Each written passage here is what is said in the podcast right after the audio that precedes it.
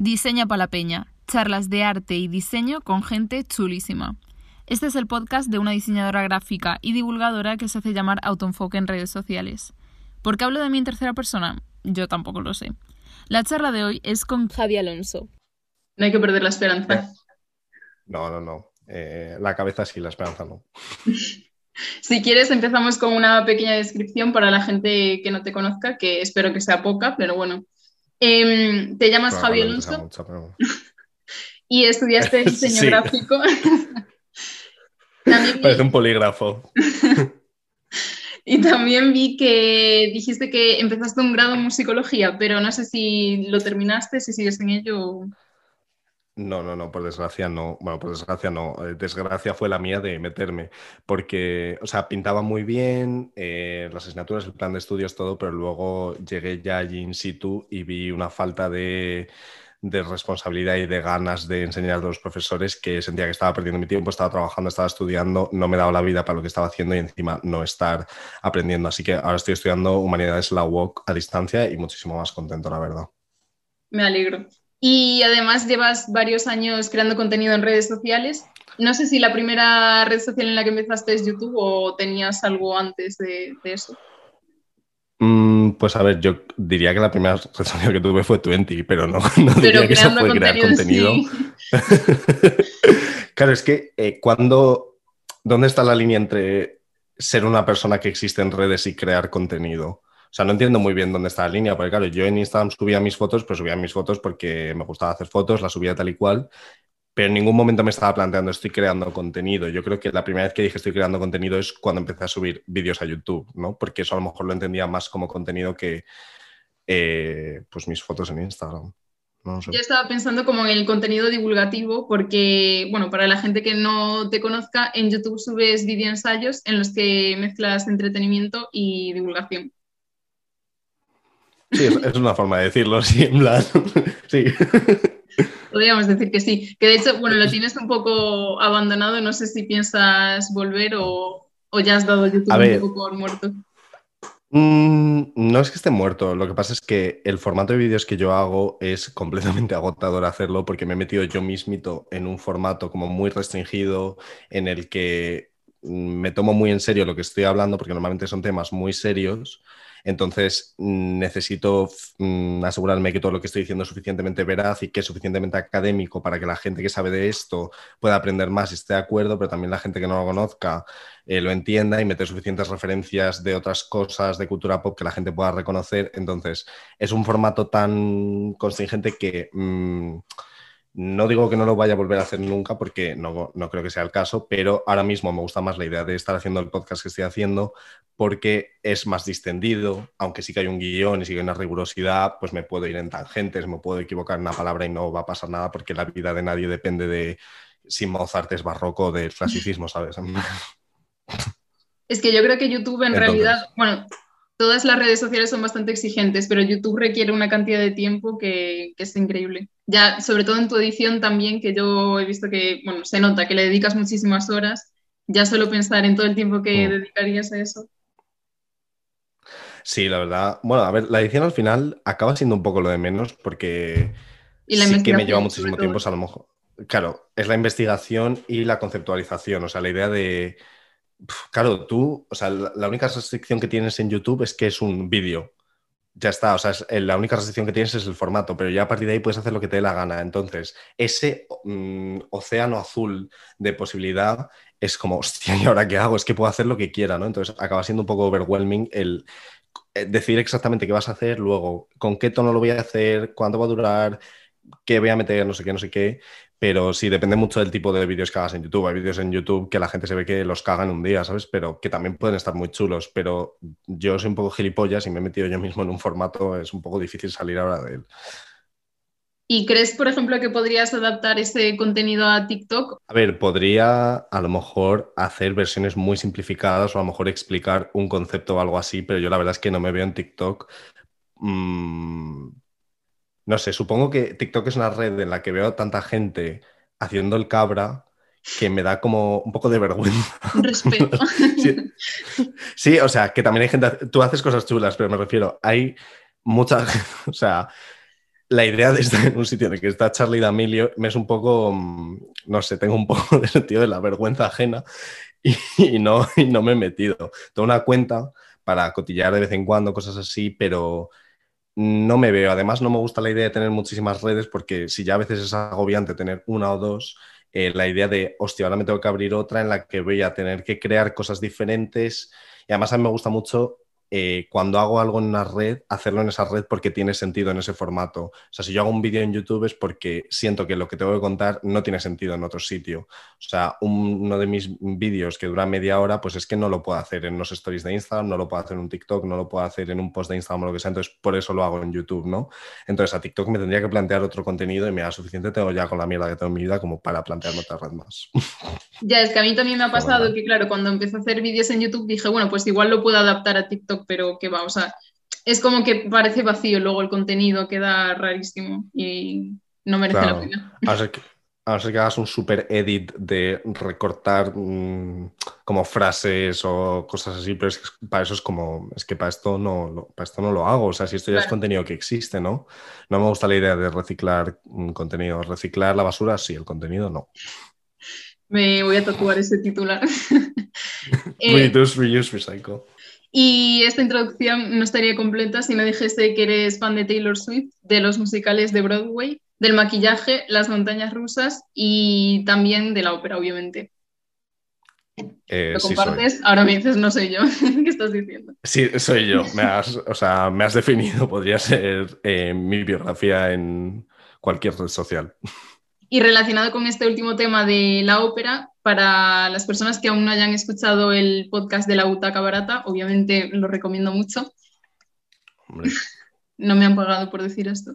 Luego te pasa la factura. Sí, no mientas, te, he pagado, te he hecho el bizum ya. Y mm, tu objetivo fundamental con este podcast es acercar el mundo de la ópera de una manera cercana ¿no? y accesible a todo el mundo.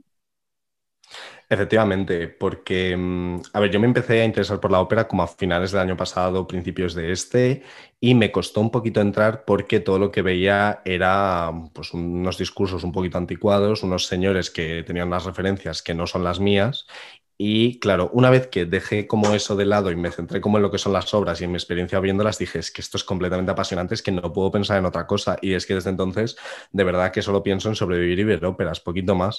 Entonces, quería mm, compartir esto porque ha sido como de repente como, un, como, enamorarte y querer solo hablar de eso, ¿no? Entonces me apetecía mucho el formato podcast desde hace tiempo, como que me había planteado, nada, tengo un podcast, ¿no? En plan, todos los maricones de internet hemos pensado eso, pero ya no tenía como un tema, ¿no? Entonces cuando pensé esto dije, hmm, a lo mejor hablar de operitas de forma interesante o sea, interesante, interesante me parece a mí, evidentemente, porque es mi contenido. A mucha gente realmente, porque te ha ido súper bien, ¿no? no es, yo creo que no es nada fácil empezar un podcast y que tenga ese recibimiento. A ver, también partimos de la base de que yo tenía una audiencia preestablecida sí que es verdad que la gente que me sigue no me sigue porque me guste la ópera. A lo mejor ahora sí que ha llegado gente por eso, pero claro, toda la gente que me seguía me seguía por el contenido que hacía, ¿no? Entonces, no es que haya empezado un podcast así de la nada sin tener una audiencia preestablecida, eso hay que tenerlo en cuenta, ¿no? Pero sí que es verdad que me ha sorprendido mucho a cuánta gente le ha interesado esto, siendo una cosa tan nicho que ha llegado al mm, el 27 más escuchado de España de Spotify. En plan, Pronto pues, encantado. lo, veo un poco difícil. Pero bueno, si queréis darle escuchas, eh, yo creo que sí nos ponemos entre todos. Si cada español se pone un episodio del podcast. Si cada español me da un euro, eh, vamos. Y si quieres, puedes contarnos un poco de qué han sido los dos primeros episodios para que la gente se haga una idea de lo que puede encontrar. Vale, pues el primer episodio era un poco una introducción a la ópera, en plan, ¿qué es la ópera como tal? Porque siento que desde fuera, incluso evidentemente me pasaba a mí antes de meterme en este mundillo, como que no sabía exactamente cómo era una ópera, o sea, cómo luce, quién está involucrado en esto, tal, pero sí que tenía muchas ideas preconcebidas que yo no sé pues de dónde salen, supongo que de las pelis, mm, en plan la, cultura audiovisual en general, ¿no? Entonces, eh, hace tiempo puse un sticker de preguntas en Instagram preguntando a la gente qué, como que, qué ideas preconcebidas, tanto positivas como negativas, tenía de la ópera. Y entonces el primer episodio, pues repaso todo lo que me dijo la gente, lo más repetido tal y cual, para dar como una pincelada general de lo que es la ópera, ¿no? En una hora no te puedo contar eh, toda la historia de la ópera ni lo que es ni nada, pero creo que es una introducción buena. Y en el segundo hago un glosario de términos porque, claro, tú te metes en el mundo de la ópera y todo el mundo asume que sabes lo que significa un aria, lo que significa una producción, la diferencia entre una mezzosoprano y una soprano, y pues no tienes por qué, ¿no? Eh, a no ser que vengas de un background musical o lo que sea. Entonces quería hacer como una lista de palabras que me parece interesante saber antes de meterse y también hablaba de dónde ver las óperas en Internet, ¿no? En plan claro, es como, vale, ahora quiero ver, pues Norma, que tengo ahí el vinilo, ¿no? Pero ¿dónde coño veo esto? Esto está en YouTube, esto está en streaming, ¿dónde está esto, no? Entonces, pues hablaba un poquillo de eso, pero sí, por ahora solamente han salido dos. ¿Y te has planteado también traer a invitados o, de momento no?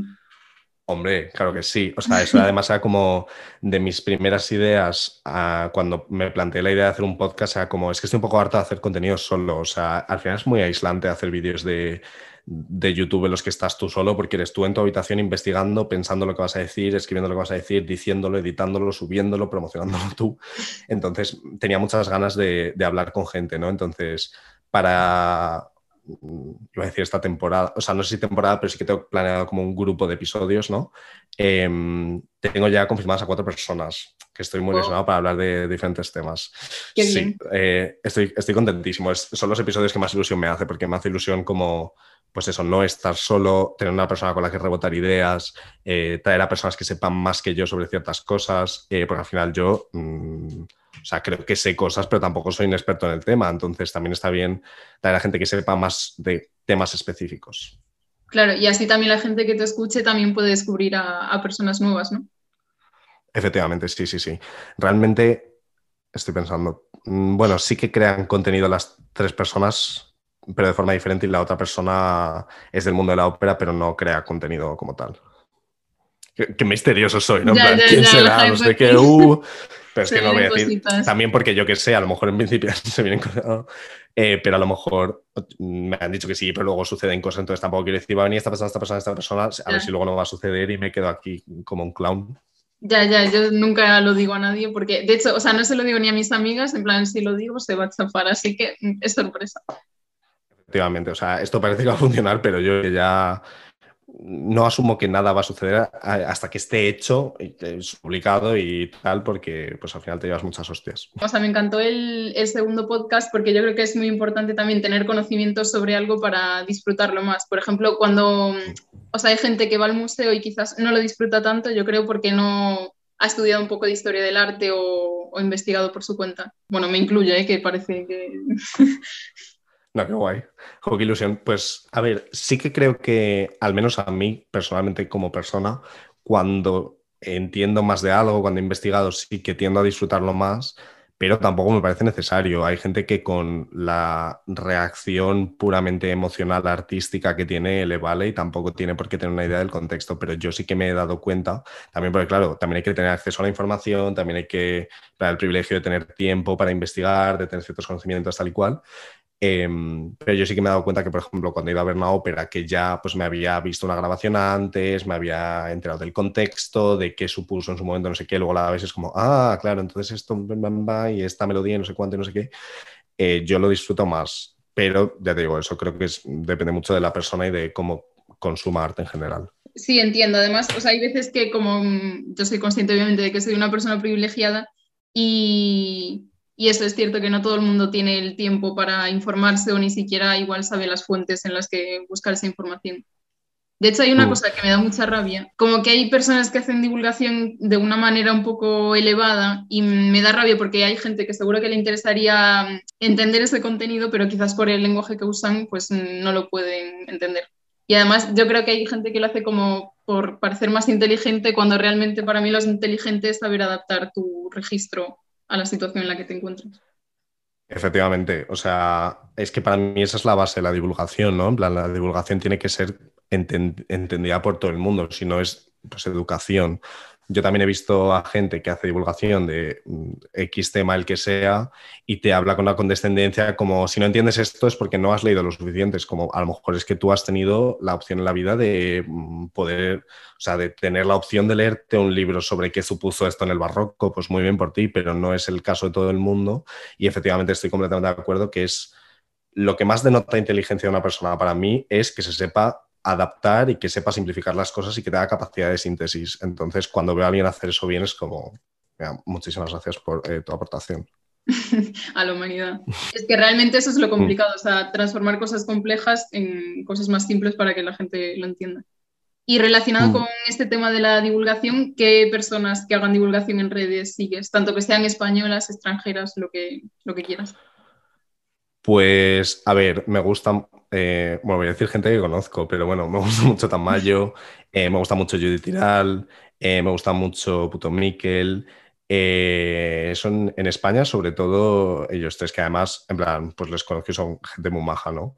Luego de Estados Unidos me gusta mucho For Harriet, que bueno, últimamente está subiendo menos vídeos a YouTube, pero amamos igualmente. Me gusta Tiffany Ferg. Me gusta mucho el podcast de Simply Neurological, que tiene, se llama Simply Podlogical, el podcast. Eh, no sé, realmente hay mucha gente, pero es que es, la verdad es que últimamente, sobre todo estoy consumiendo contenido de ópera. Entonces, últimamente no estoy como al día mucho de qué está haciendo que está haciendo la gente, a no ser que sea del mundo operático. Del mundo operático me gusta mucho un canal que se llama How I Met the Opera, que es una chica eh, que vive en Alemania, es argentina, que me enteré el otro día, y muy maja, es directora de orquesta y habla sobre ópera de, también de una forma muy accesible y muy interesante. Qué guay. Y tú, por ejemplo, el podcast lo empezaste, o sea, ¿ya tenías referentes de personas que hiciesen algo similar a lo que estás haciendo tú o, o lo empezaste porque precisamente no veías que hubiese mucho? ¿Qué va? Que va, o sea, sí que se han hecho algunas propuestas de hacer la ópera más accesible, pero yo sobre todo lo he visto en catalán, o sea, Ópera ante Chance en TV3, em, o sea, escucho podcast de ópera, el MET tiene un par de podcasts, hay uno de Cataluña Música que también me gusta, Una tarde a la ópera, pero mm, no veo como a alguien con mi tipo de referencia, a ver, que a lo mejor existe, ¿eh? y yo simplemente no lo conozco porque Internet es muy grande y muy amplio, pero yo no he visto a nadie con mis tipos de referencias eh, hablando de este tema de la forma en la que lo hago yo, no. Y no por ser en plan, oh, soy súper innovador. Si existe, me lo pasáis, ¿eh? yo encantado. Sí, tiene también mm. otros divulgadores que además a mí me encanta sobre cualquier tema. Me encanta descubrir, mm. así que. Bueno, relacionado con el tema YouTube, quería hacerte una pregunta que es, ¿qué consejos darías a las personas que estamos haciendo divulgación? Porque yo en YouTube estoy un poco frustrada, la verdad. Entonces, ¿qué, consejos darías en esta plataforma? Yo no sé en qué situación estoy yo para dar consejos, porque la verdad es que yo no he hecho nunca nada a nivel estratégico. O sea, yo he hablado de lo que me daba la gana y pues, muchas veces ha funcionado y a veces no ha funcionado y ya está, ¿no? Y ha crecido el canal muy, iba a decir muy a mi pesar, no muy a mi pesar, pero muy a mi sorpresa. O sea, porque mm, tal, pero nunca ha sido como, ay, pues voy a, o sea, porque un consejo que te, o sea, que a lo mejor te diría una persona es, pues haz contenido dependiendo del, momento del año, tipo en Halloween haz un vídeo de Halloween, en Navidad haz vídeos no sé qué, alrededor de esta fecha, eh, no sé cuánto, porque se busca más. Próximamente maquillajes by autoenfoque de Halloween. Es total, en plan, ¿cómo eh, hacer una calabaza? en plan, no sé, o sea, yo nunca he hecho nada así, pues yo diría que te lo, o sea, te lo muchísimo, pero muchísimo hasta el punto de, a ver, no quiero que te vuelvas loco haciendo vídeos, pero me refiero, creo que tenemos ideas muy diferentes de lo que es trabajar mucho en algo. Yo creo que si puedes sacar un vídeo en un día, a lo mejor no es el mejor trabajo que puedes hacer. ¿Vale? Con esto no quiero decir pues, que tengas que estar eh, cuatro meses como he estado yo a veces con algún vídeo porque yo soy gilipollas, ¿vale? Entonces yo no estoy para dar consejos, pero sí que lo hagas al máximo de tus capacidades y que te plantees tú como persona por qué estás haciendo esto, por qué eres tú la persona correcta para hacer esto y qué estás trayendo de ti aquí, ¿no? Plan, yo siempre en todos los vídeos que hago me planteo, ¿esto lo podría hacer otra persona? Y si la respuesta es que no, voy por el buen camino, porque yo creo que todo el mundo puede hacer cosas eh, únicas a esa persona, porque todos tenemos referencias diferentes, temas que nos interesan diferentes. Entonces creo que todo el mundo es capaz de hacer algo único. Entonces te tienes que plantear qué es lo que, qué es lo que te hace a ti especial, lo que te hace brillar, live, love, laugh, no sé qué, pero, plan, ¿qué te hace a ti tener, o sea, cuáles son tus referencias que son específicamente tuyas y qué puedes aportar tú? ¿No? Porque al final eh, es evidente que Internet es un sitio que está completamente saturado de contenido, pero eso no quiere decir que no haya espacio, pero tienes que mm, ya buscar lo enfocarte un poco en... Mm. Efectivamente, pero tampoco me parece que tengas que centrarte en hablar de un tema, ¿no? Que también esa es otra cosa, mm, pues que se ves vídeos en plan, top 10 tips para hacer YouTube. Pues haz vídeos que tengan que ver con la temática del año. Sube muy constantemente, céntrate en un tema mm, a mí no me, o sea, yo no he hecho eso y me ha seguido gente, me refiero. Es que yo qué sé. es, que... a mí lo que me pasa es que eh, me cuesta encontrar el equilibrio entre ser constante y hacer contenido que yo crea que es increíble, ¿sabes?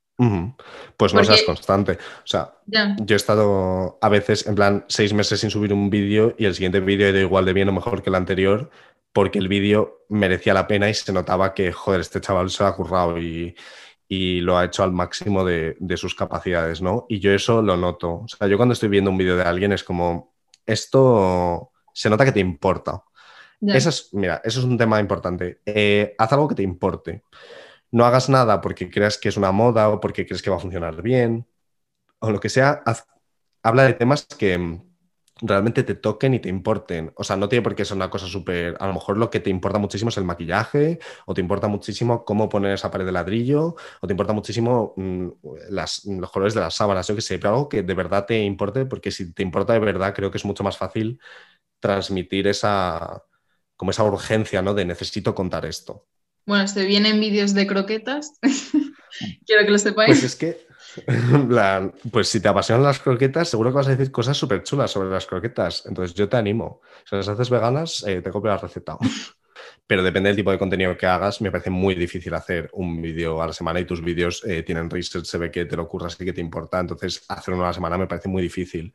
Eh, a no ser que tengas mucha ayuda, en plan, porque tengas dinero y tengas editores o tengas no sé qué, pero si tú haces todo, me parece muy difícil. o sea, trabajo de lunes a viernes ocho horas y luego los fines de semana, mm, obviamente lo hago todo yo, entonces.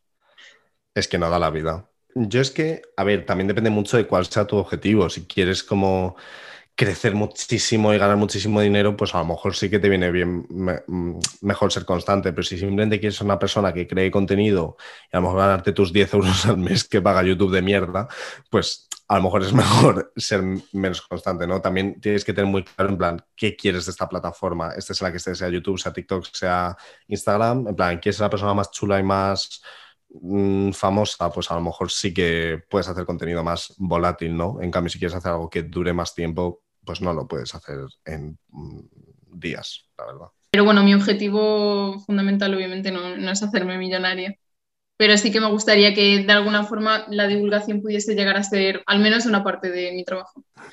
Que además de crear contenido en redes sociales y eso, ¿te dedicas al diseño gráfico como profesionalmente o...? Eh, no, me gustaría, pero si alguien me quiere contratar, eh, tenéis mi email en mi bibliografía de Instagram. Ahora mismo solamente estoy creando contenido y estudiando. Que es suficiente. Es suficiente. Te digo.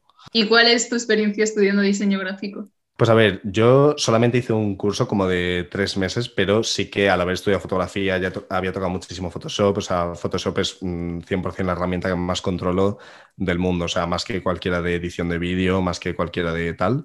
Pero, mm, eh, a ver, mi experiencia, mi profesor no me encantó, las cosas como son. No era una persona que tuviera como una vocación didáctica, diría yo.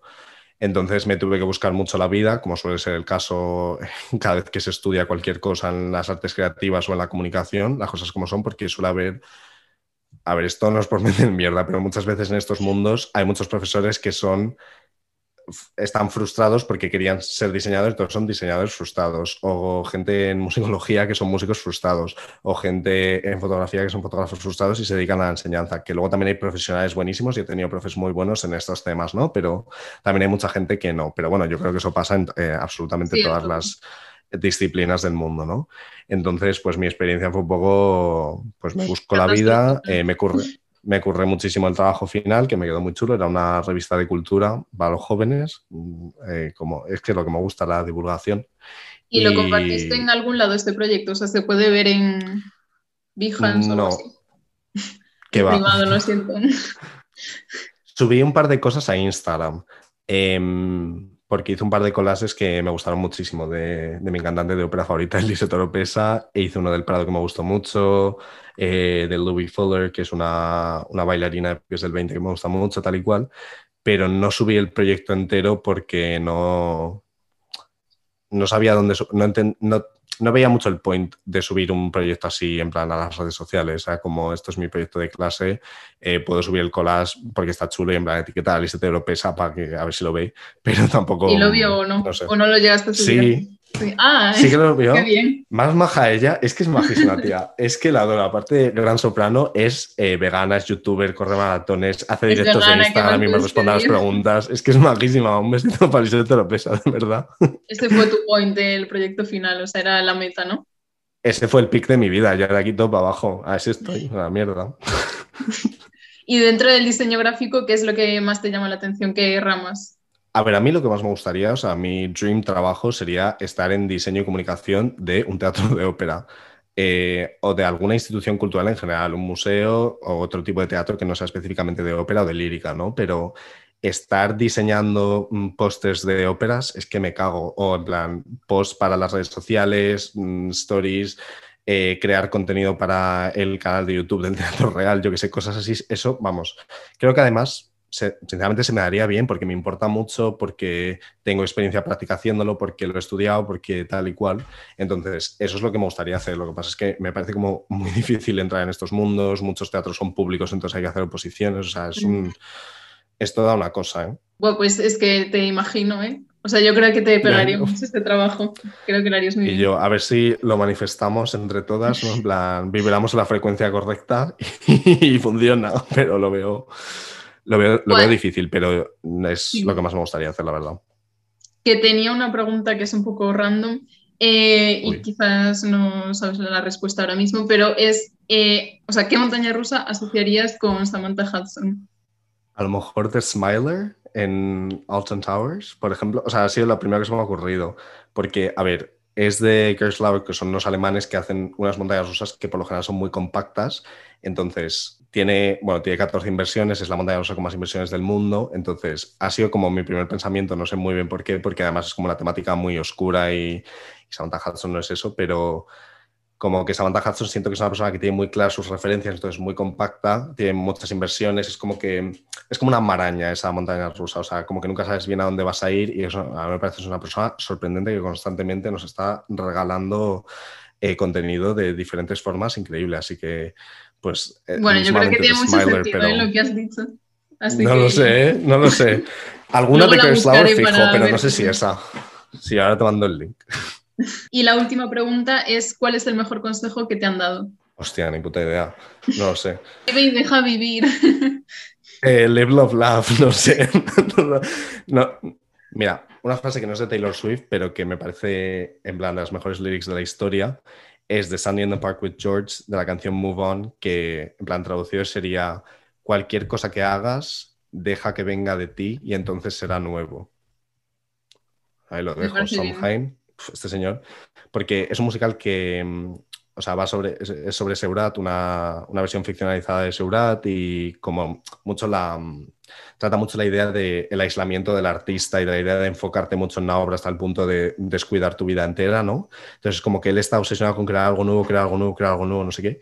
Y esto se lo dice como su examante, le dice, cualquier cosa que hagas, anything you do, let it come from you, then it will be new. Que además en inglés es como que suena así súper pump. Ah, es que Claro, luego en español se, se, deforma un poco, pero. Ya, en español, cualquier cosa que hagas, deja que venga de ti, entonces sea nuevo. Pero sí, la idea de. Mm, todo lo que hagas, que te importe. A ver, si puedes. Es posible. Es que no siempre puedes. O sea, no todo lo que. O sea, a lo mejor estás en una situación en tu vida en la que tienes que trabajar en algo que no te importa, estudiar algo que no te importa y vivir con gente que te cae mal. Mm, pero así como a nivel en plan romántico, estamos en la bohem, pues sí, todo lo que hagas que venga de ti, entonces sea nuevo. Tomar por culo.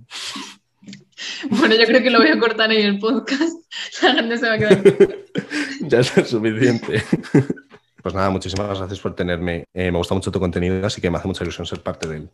Muchas gracias. Si te ha gustado este podcast, compártelo. Y si no quieres perderte el siguiente, sígueme en mis redes sociales. Un besí.